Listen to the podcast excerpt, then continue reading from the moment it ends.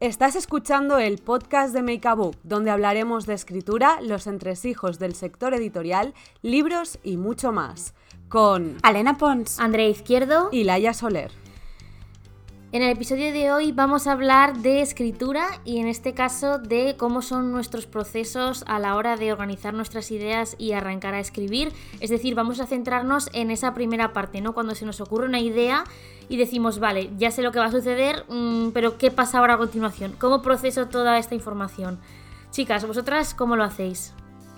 A ver, yo la verdad es que creo que em, un poco depende mucho del libro, ¿no? Porque como he escrito contemporánea y luego fantasía, creo que es una cosa eh, muy diferente, pero creo que, todo empieza obviamente con, una idea. Yo solo a veces, eh, no sé si os pasa, de que antes de tener la idea veo una escena, que muchas veces es como a mitad del libro y a partir de ahí es, me surge, me surge eh, todo lo demás. Entonces intento encontrar eh, quiénes son los personajes, cuál es el, punto inicial que los puede hacer eh, llevar, eh, llegar a ese momento que me he imaginado en la cabeza.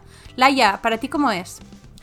Mm, a mí normalmente más que la escena lo que me viene son elementos. Entonces, por ejemplo, con nosotros después de las 12 yo sabía que quería escribir sobre un tío vivo mágico, nada más. Entonces mi proceso normalmente es que me llega un pequeño, como un pequeño drop, alguna idea de algo, y empiezo a juntar eh, diferentes elementos. Eso cuando sucede lo de que te viene solo un elemento. Eh, si no, normalmente hago como tú y tiro desde los personajes a crear la historia. A mí una vez me dieron el consejo de tú piensa que somos las personas quienes creamos la acción, no al revés. Por tanto, es mucho más sencillo y crearás una historia como mucho más eh, cohesionada y con sentido de esa manera. Así que yo también empiezo por los personajes. Me parece súper... No, es que estoy flipando porque veo que sois súper organizadas y yo soy para esto un auténtico desastre porque es que tengo un problema, que realmente lo es, y es que me encanta escribir inicios, me encanta, o sea, podría escribir 50 inicios de libros al día, pero ya no pasaría de ahí. Luego me cuesta un montón como continuar y me atasco. ¿Por qué? Porque mm, pienso cualquier cosa, me lanzo a escribir y luego digo, vale, pero es que aquí no hay personajes ni nada. O sea, muy bien, es un principio genial. ¿Y ahora qué hacemos? Porque me pasa que veo inicios de libros por todas partes. O sea, voy caminando, mm. una escena, una conversación, una persona me inspira y digo, ¡buah! Aquí iniciaría a escribir un libro. Pero Andrea, luego te falta todo lo demás. Entonces lo que suelo hacer es eh, frenarme mucho. O sea, digo, vale, esto está guay, pero Andrea, ¿escribirías un libro entero sobre esto o solo las cinco primeras páginas? Por eso intento frenarme y decir, mm, bueno, pues me voy a sentar con calma, organizarme, ver si esto tiene futuro o no, porque si no, ya os digo que si fuera por mí, estaría todo el día empezando novelas y dejándolas ahí.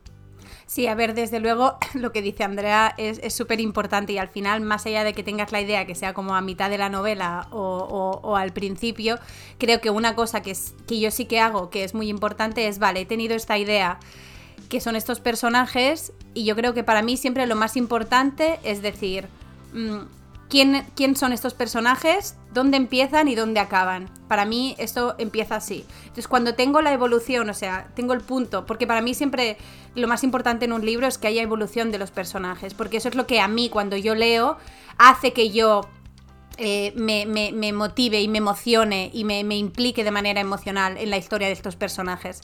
Así que intento hacer lo mismo, entonces siempre me gusta partir de, ok, tengo esta persona que llegará a este punto eh, de crisis total, ¿vale? ¿Cómo ha llegado? ¿Quién era? ¿Y quién quiero que sea al final? Entonces esto me ayuda un poco también a, crear su camino y, a poder empezar. ¿Y, ¿Y, tú, Laia, cómo lo ves? Yo es que la verdad es que ahora lo estoy pensando y creo que también lo trabajo de, por dos lados diferentes, más allá de, lo que es la historia en sí, de los personajes, de la trama y demás, yo hago una implicación emocional, o sea, me zambullo a tope. Eh, y eso tiene dos lados, como la parte de documentación, que soy la típica friki, que es, vale, eh, tiene este tema, mm, me voy a informar hasta que me muera. Con los días que nos separan, no sé cuántos libros de historia social de Barcelona eh, me leí, pero porque me permitía encontrar pequeñas cosas que, no sabía, que no conocía y que me pueden servir como semilla para escenas o incluso para que la trama avance.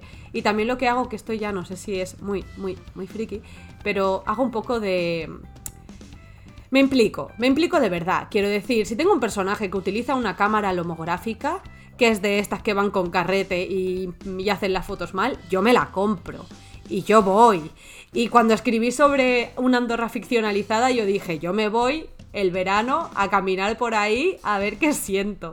O sea, me intento implicar mucho con la novela, llevo joyas y cosas así que me recuerden a la, a la historia como para llevarla siempre conmigo, que sé que no es una parte tanto de, de trabajo, de sentarse en un escritorio, pero para mí es importante porque siento que, que me conecta, ¿sabes? Entonces, como siento que los personajes están ahí como, hola, hola, hola, estamos aquí, nos vas a escribir ya, tía, deja de ser vaga, deja de procrastinar, escribe. A mí eso me pasa con los libros que compro para documentarme para algunas novelas que me miran desde la estantería en plan de, ¡Ey! Me compraste hace un año, ¿vas a leerme en algún momento? bueno, como veis, eh, eh, hay gente y hay cosas que nos hablan. Eso es ser escritor, básicamente. Sí, sí. A mí personalmente estaba ahora pensando, ahora que mencionabais los comienzos y tal, Em, que en mis novelas suelo empezar como con un contraste. Por ejemplo, en Otoño en Londres, em, la historia comienza con una chica que lo tiene como todo solucionado, un viaje perfecto a Londres, pero no se quiere ir. Es como, ¿quién no se querría ir a Londres con gastos pagados? el escape también comienza con un cumpleaños inesperado, por ejemplo en Helen Parker, que hay una súper escena de acción que termina relativamente mal.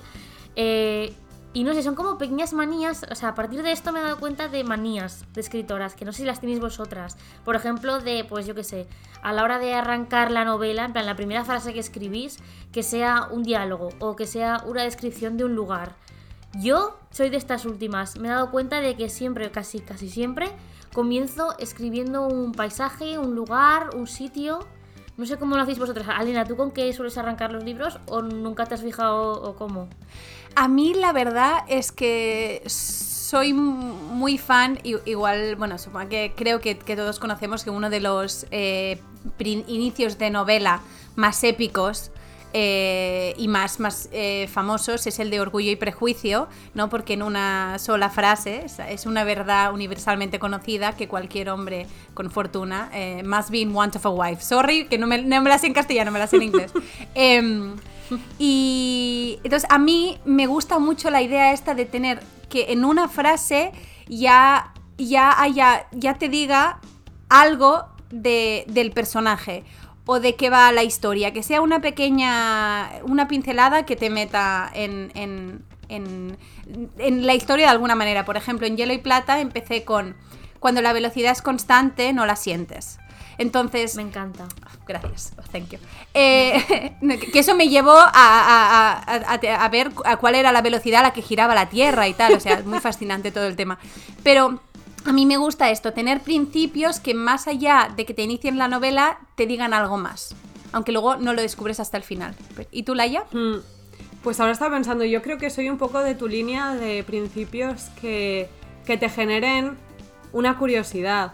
O sea, a mí de las novelas que he escrito, los inicios que más me gustan son eh, el de Jaime Hogar en islandés, que empieza diciendo ver la vida en blanco y negro no es divertido, porque además es que me, me salió como muy natural.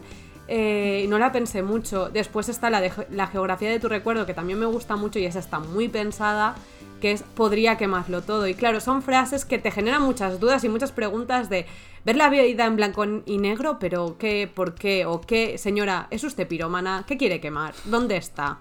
Todo es todo el mundo, es un cachito, es un gato, es un árbol o qué es. Entonces a mí, en general, como autora y como lectora, me gustan mucho estos que te generan duda, porque al final es eso, empujarte a, a seguir para adelante. Y yo creo que también tiene que ver con la idea de que cuando escribimos, escribimos, y, pero somos también nuestros primeros lectores. O sea, mm. que, una de las cosas que ya igual hablaremos más otro día de eso, que es que tienes que tú misma mantenerte interesada a ti misma. O sea, suena un poco paradójico, ¿no? Pero la idea de que, que podemos hablar eso, de, de, la fatiga cuando estás escribiendo una novela, de la dificultad, de porque llegas, es un trabajo muy duro y hay momentos en los que acabas odiando el proceso, incluso odiando la historia. Entonces, encontrar cosas que te mantengan a ti como lector de esta cosa que estás escribiendo interesado, para mí mm, es importante, porque, bueno, en fin.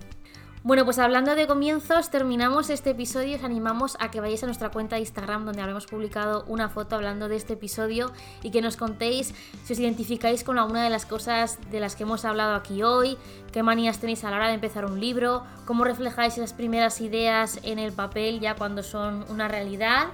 Y nada, muchas gracias por escucharnos. Nos escuchamos la semana que viene con un nuevo episodio. Adiós. Adiós.